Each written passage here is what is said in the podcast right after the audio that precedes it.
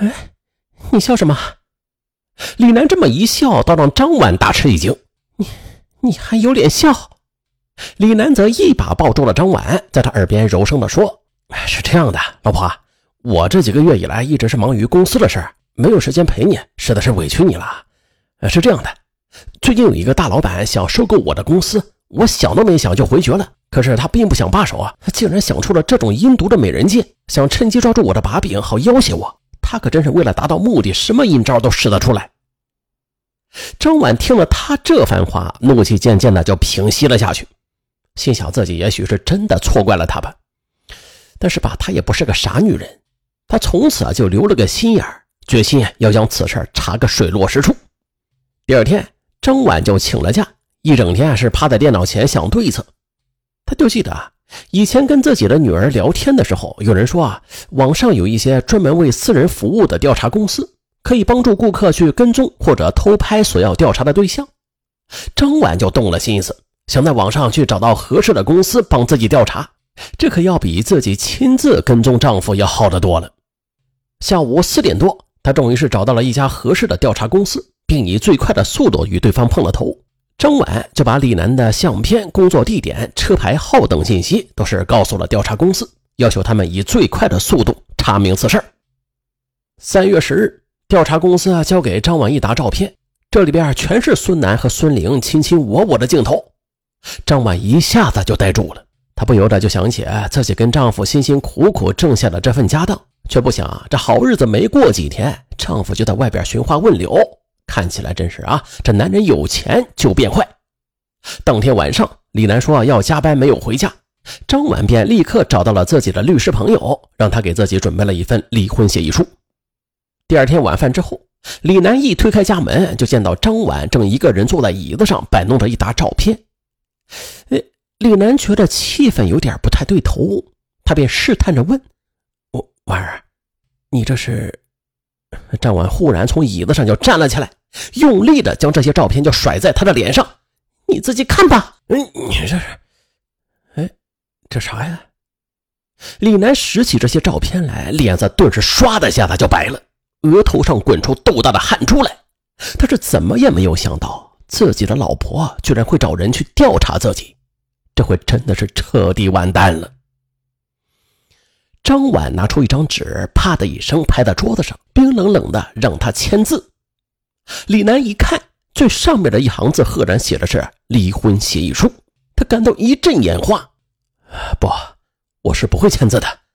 李楠的语气很坚决，而张婉他早就料到他不会轻易签字。他就拾起掉落在地上的照片，在李楠的面前晃了晃。你不签字也可以，那就别怪我用这些照片去找律师了。李楠的哀求没有打动张婉的心，看了铁了心的妻子，李楠是摔门而出。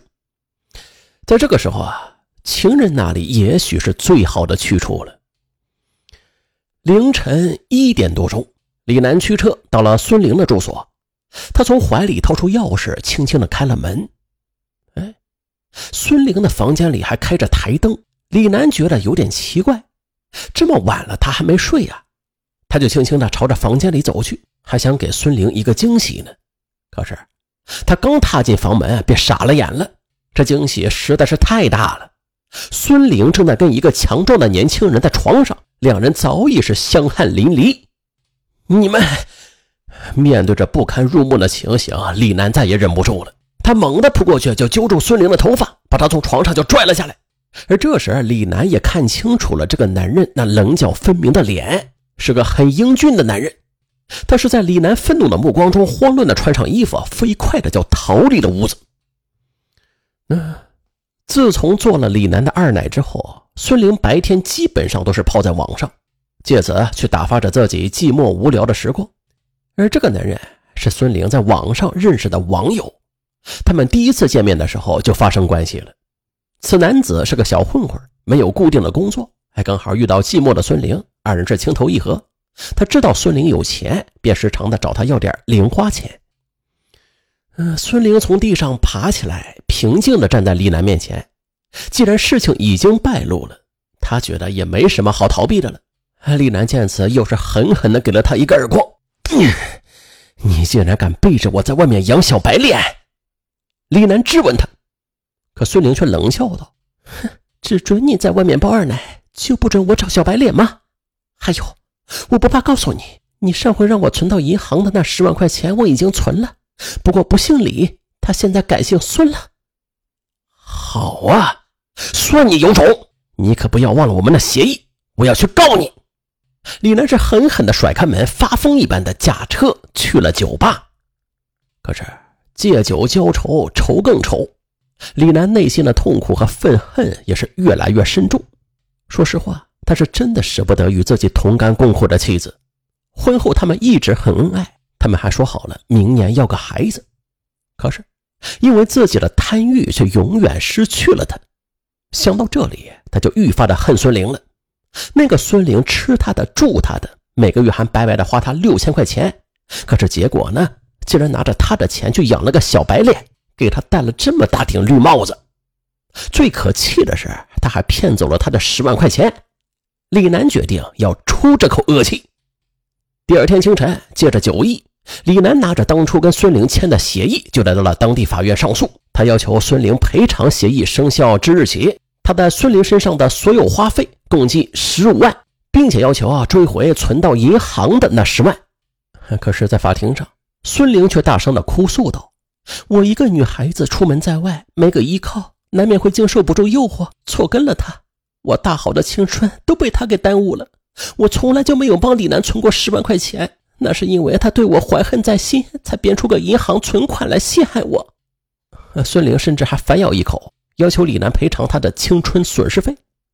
李楠是怎么也没有想到，孙玲这个女人几年之后居然变得这么厉害了。她短短几句话就已经将他置于不利的局面，而他确实没有证据可以证明孙玲帮自己存了十万块钱。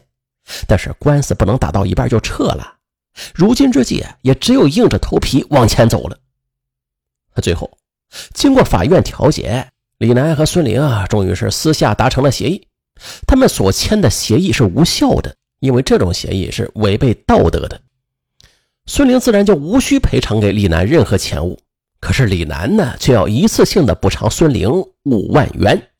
李楠那个后悔呀，呃，早知如今何必？没办法，这李楠也是无奈的接受了。呃，本是个年轻有为的老板，有着幸福美满的家庭，可是偏偏却处心积虑的养起了情人。竟然还天真的想用一纸协议来规定二奶的生活，可最后人财两空的结局是对他的最好惩罚。世间太多太多的贪欲，到头来只会是一场空罢了。而那些正准备着或是正在进行着“家里红旗永不倒，外面彩旗迎风飘”的男人，本案就是你们的前车之鉴。好了，感谢各位听友在听上文节目的同时，帮忙点赞、评论、转发。订阅，咱下期更精彩。